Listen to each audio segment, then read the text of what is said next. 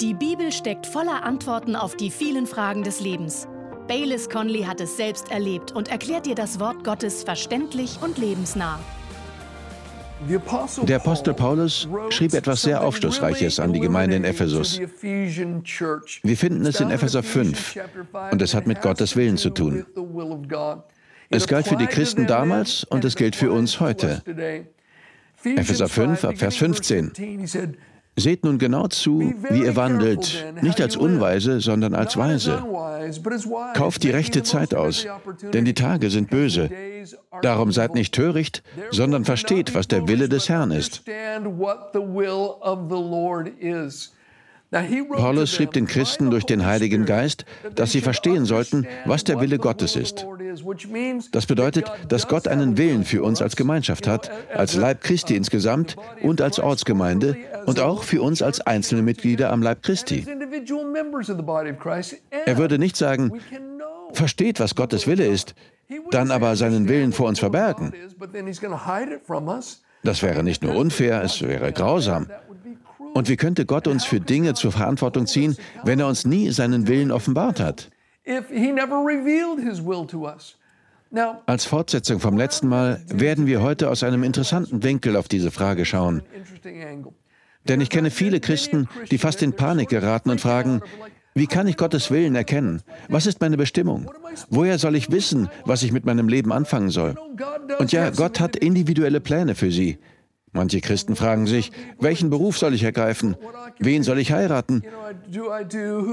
All das ist sehr, sehr wichtig. All das fällt unter Gottes Willen.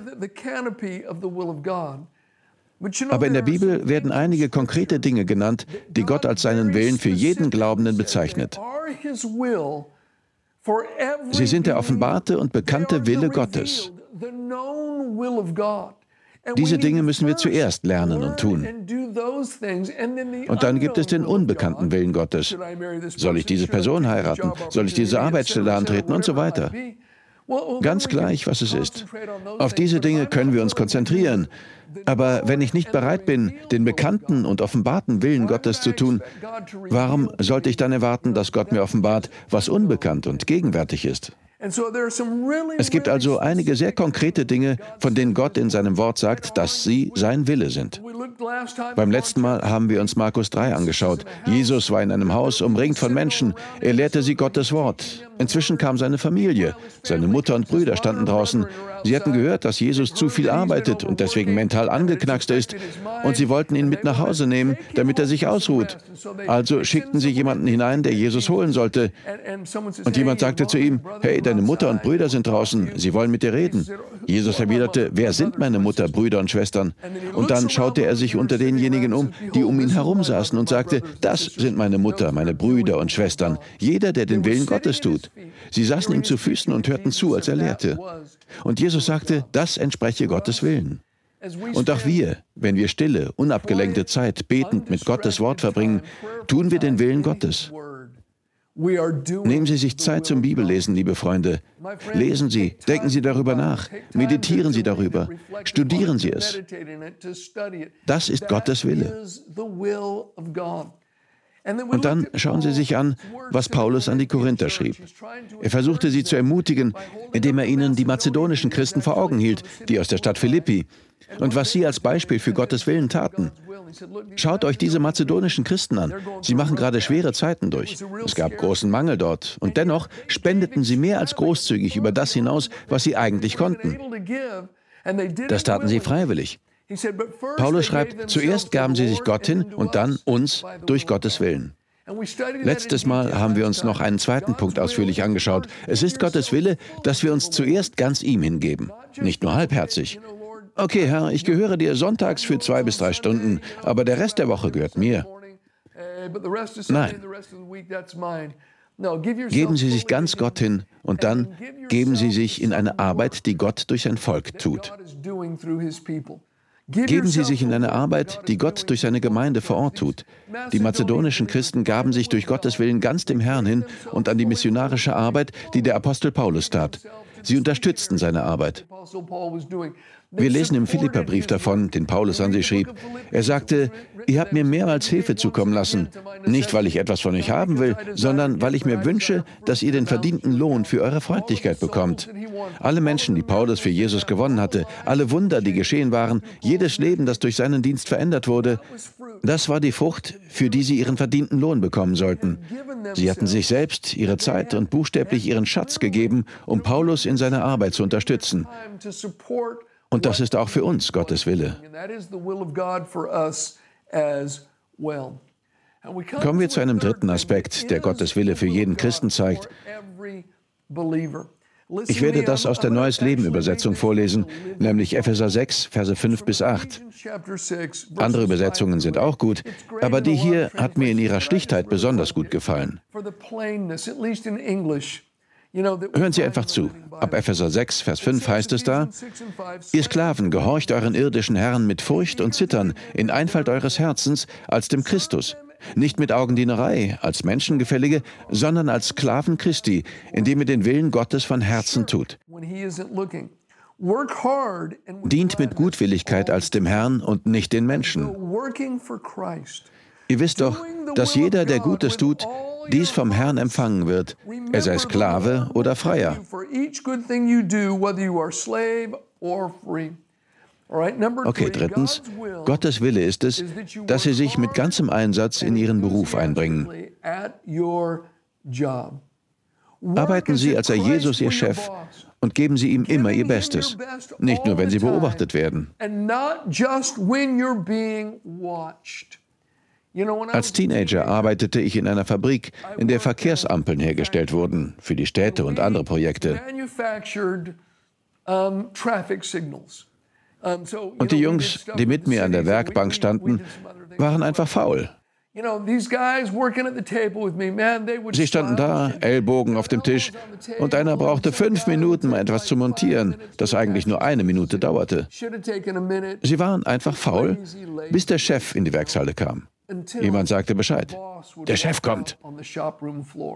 Und im gleichen Moment standen alle stramm und arbeiteten wie die Bienchen. Sie schraubten und machten dies und das und sahen einfach wie effiziente kleine Roboter aus. Aber sobald der Chef wieder weg war, lümmelte eine Reihe der Arbeiter wieder herum. Sie machten langsam und gaben definitiv nicht ihr Bestes. Und ich kenne viele, die es bei ihrer Arbeit genauso machen. Hören Sie, es ist Gottes Wille, dass wir unsere Arbeit fleißig und mit Einsatz tun. Und ich weiß, jetzt denken sich ja manche, ach komm schon, Bayless, ich wollte etwas zutiefst Geistliches hören. Nun, das ist etwas zutiefst Geistliches. Wenn Sie Ihrer normalen Arbeit nachgehen, 40 Stunden pro Woche, dann können Sie Gottes Willen tun, indem Sie es fleißig und mit Einsatz tun. Right in the middle of the will of God. This is the will of God for you. An anderer Stelle schrieb Paulus, setzt euch bei eurer Arbeit voll ein, tut es von ganzem Herzen. Das ist Gottes Wille.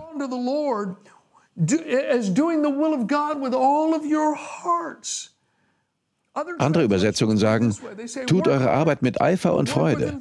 Oder Macht nicht gerade genug, um damit durchzukommen. Arbeitet mit einem Lächeln im Gesicht. Wir sollen hart arbeiten, aber auch mit der richtigen Einstellung. Noch zwei andere Übersetzungen. Bemüht euch eifrig, euer Allerbestes zu geben. Arbeitet mit ganzem Herzen. Oder tut eure Arbeit und freut euch darüber. Arbeitet, als würdet ihr Gott dienen, nicht nur einem irdischen Vorgesetzten. Ganz gleich, ob Sie Viertklässler unterrichten oder Software programmieren oder Videospiele entwerfen, ob Sie Trainer oder Bauarbeiter, Sekretärin oder Polizeibeamter sind, Verkäufer, Immobilienmaklerin oder Architekt oder ob Sie eine eigene Firma haben. Was immer es ist, tun Sie es von ganzem Herzen und mit Begeisterung. Das ist Gottes Wille für Sie.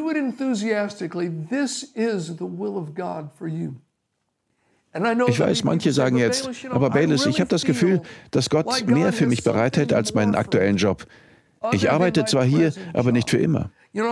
Ich will nicht den Rest meines Lebens in dieser Fabrik arbeiten oder dies oder jenes tun.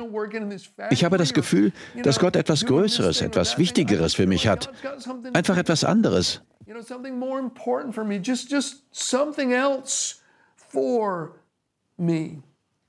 Okay, das ist gut. Meine Frau Janet ist examinierte Krankenschwester. Als wir heirateten, arbeitete ich in Vollzeit in einer Gemeinde und bekam dafür 300 Dollar im Monat. Das war damals gar nicht so schlecht, aber es war nicht viel Geld. Aber Janet arbeitete zwei Tage pro Woche als Krankenschwester und verdiente mit diesen zwei Tagen mehr als ich mit meiner Vollzeitstelle.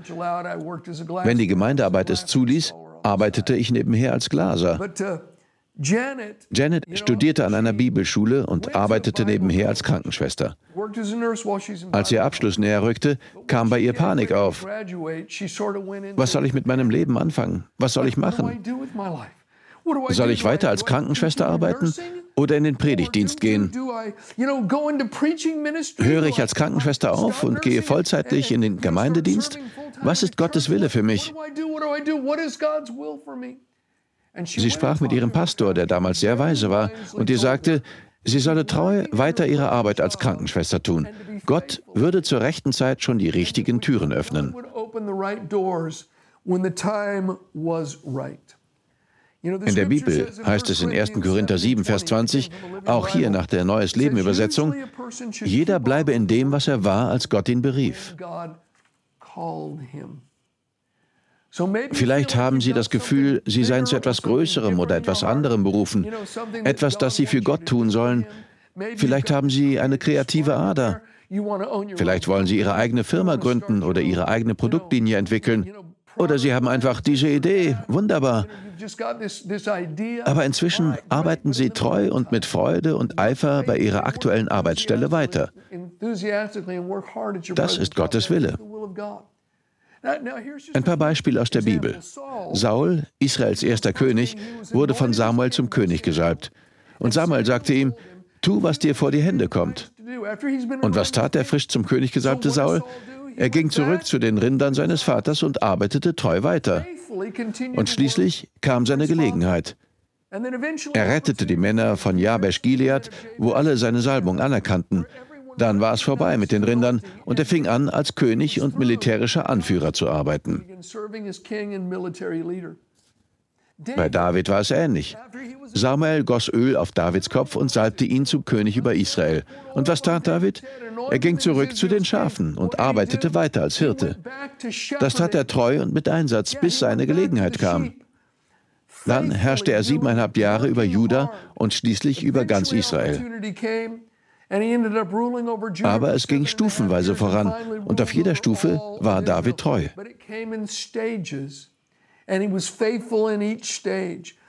Vielleicht hat Gott mehr für sie vorbereitet, aber im Moment will er, dass sie mit Einsatz und Freude an ihrer aktuellen Arbeitsstelle weiterarbeiten.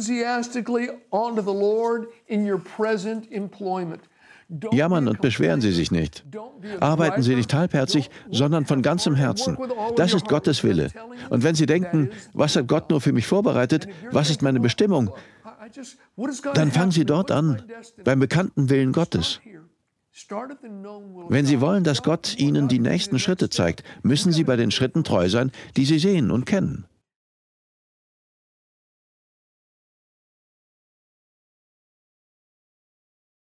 Den nächsten Punkt, an dem unsere Treue gefragt ist, finden wir in 1. Thessalonicher 4. Das nächste, was Gottes Wille für uns ist. Manche von Ihnen werden diese Verse lieben, andere werden sie hassen.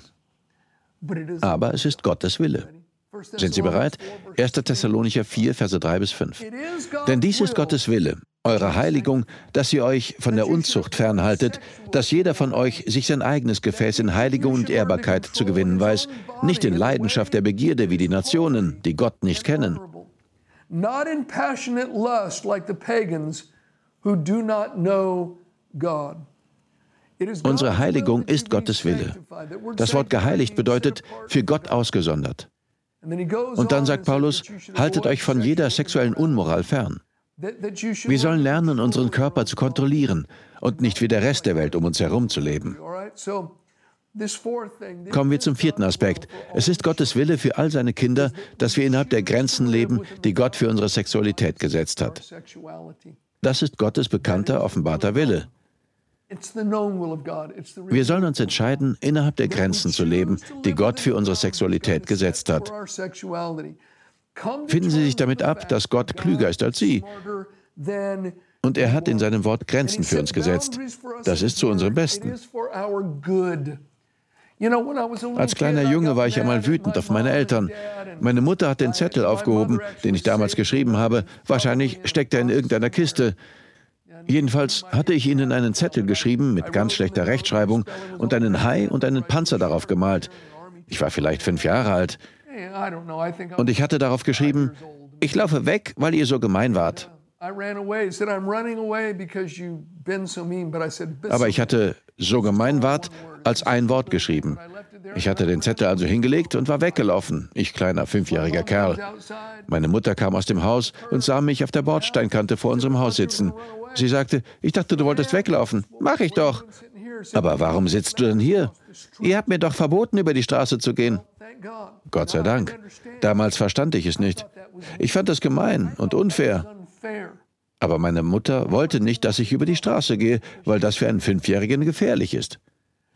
Sie wusste, dass dort Autos aus beiden Richtungen kamen. Sie wusste, dass ich verletzt werden oder mein Leben verlieren könnte. Als Fünfjähriger verstand ich das nicht. Liebe Freunde, wir sind der Ton, Gott ist der Töpfer. Sagt der Ton zum Töpfer, was machst du da? Ich weiß es besser als du. Wie albern wäre das? Und wenn es um die Grenzen geht, die Gott für unsere Sexualität gesetzt hat, ist Gott weiser und klüger als wir. Er hat uns erschaffen und weiß, was am besten für uns ist. Es ist zu unserem Besten. Lassen Sie Gottes Wort Ihre letztgültige Autorität sein und entscheiden Sie sich danach zu leben. Dann wird Gottes Geist Ihnen helfen, Sie stärken und unterstützen. Sie müssen das nicht aus eigener Kraft schaffen. Wenn Sie sich für Gottes Weg entscheiden, wird er Ihnen helfen. Vielleicht sagt jetzt jemand, Moment mal, ich habe den Wunsch nach einer Form von Sexualität, die die Bibel als falsch bezeichnet. Das ist doch nicht fair.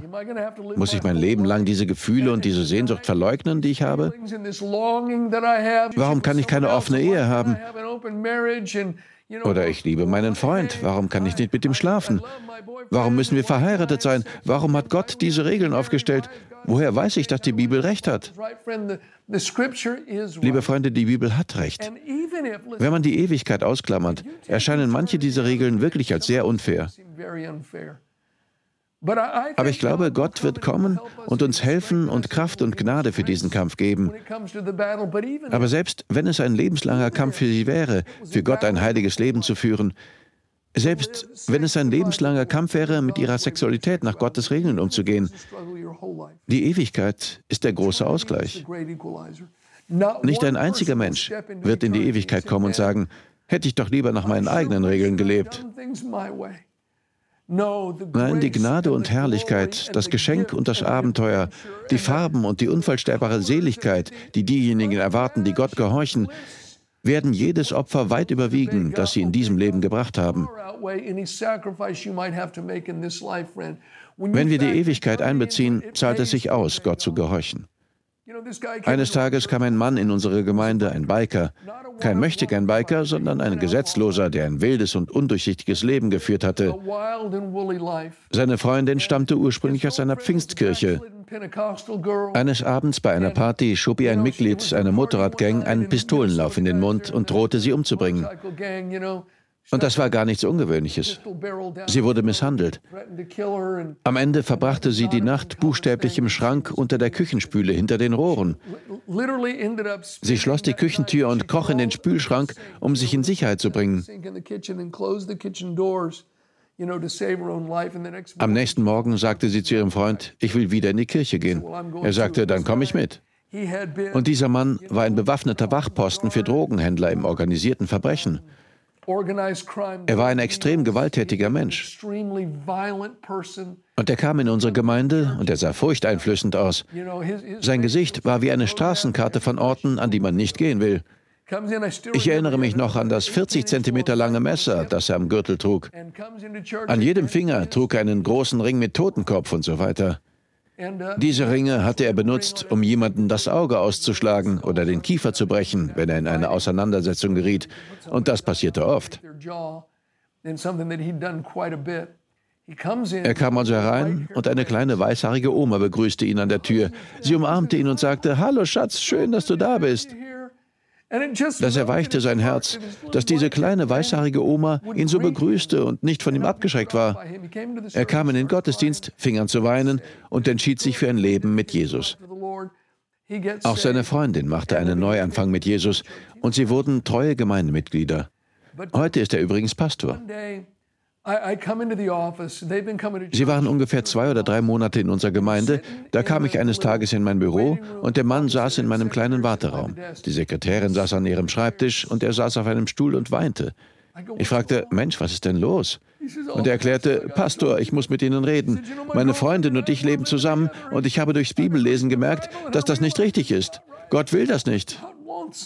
Er sagte, wir haben kein Geld für zwei Wohnungen. Ich habe das Gefühl, es ist eine aussichtslose Situation, aber ich weiß, dass ich Gott gehorchen muss. Und ich weiß, was ich jetzt tue, gefällt Gott nicht. Aber ich will nicht ungehorsam sein. Und er weinte sehr. Es war schon ein Bild, wie dieser große, raue Biker sich die Augen ausweinte.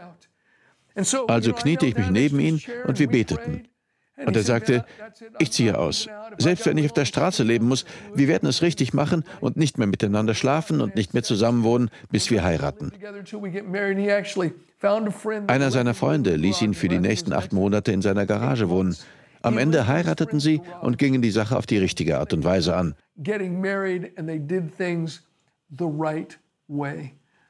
Der Mann fand sich damit ab, dass Gott klüger ist als er und er wollte innerhalb der Grenzen leben, die Gott gesetzt hatte. Es gibt einige Dinge, die Ihnen helfen werden, sexuell rein vor Gott zu leben. Erstens, wenn Sie in Versuchung geraten, außerhalb der von Gott gesetzten Grenzen Sex zu haben, laufen Sie weg. Auch wenn Sie das nicht hören wollen, laufen Sie weg. Laufen Sie weg. Potiphas Frau versuchte Josef zu verführen. Sie sagte, schlaf doch mit mir. Und wahrscheinlich war sie eine sehr attraktive Frau. Aber die Bibel sagt, Josef rannte davon. In 2. Timotheus 2, Vers 22 heißt es, die jugendlichen Begierden aber fliehe. In 1. Korinther 6, Vers 18 hören wir, flieht die Unzucht, lauft weg. Und in den Sprüchen heißt es sinngemäß, meidet die Orte der Versuchung.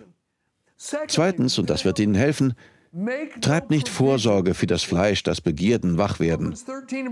Wie es in Römer 13, Vers 14 heißt, das heißt, wir sollen solche Dinge nicht im Voraus einplanen. Da war mal ein kleiner Junge, der mit seinen Freunden am Kanal gewesen war.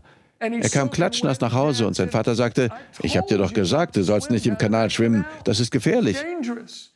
Der Junge sagte, aber Papa, das wollte ich doch gar nicht, es ist einfach passiert. Sein Vater erwiderte, was soll das heißen? Du hattest doch eine Badehose an. Der Junge sagte, die habe ich nur mitgenommen für den Fall, dass ich in Versuchung gerate. Nein, das ist Vorausplanung, das ist Vorsorge für das Fleischtreiben.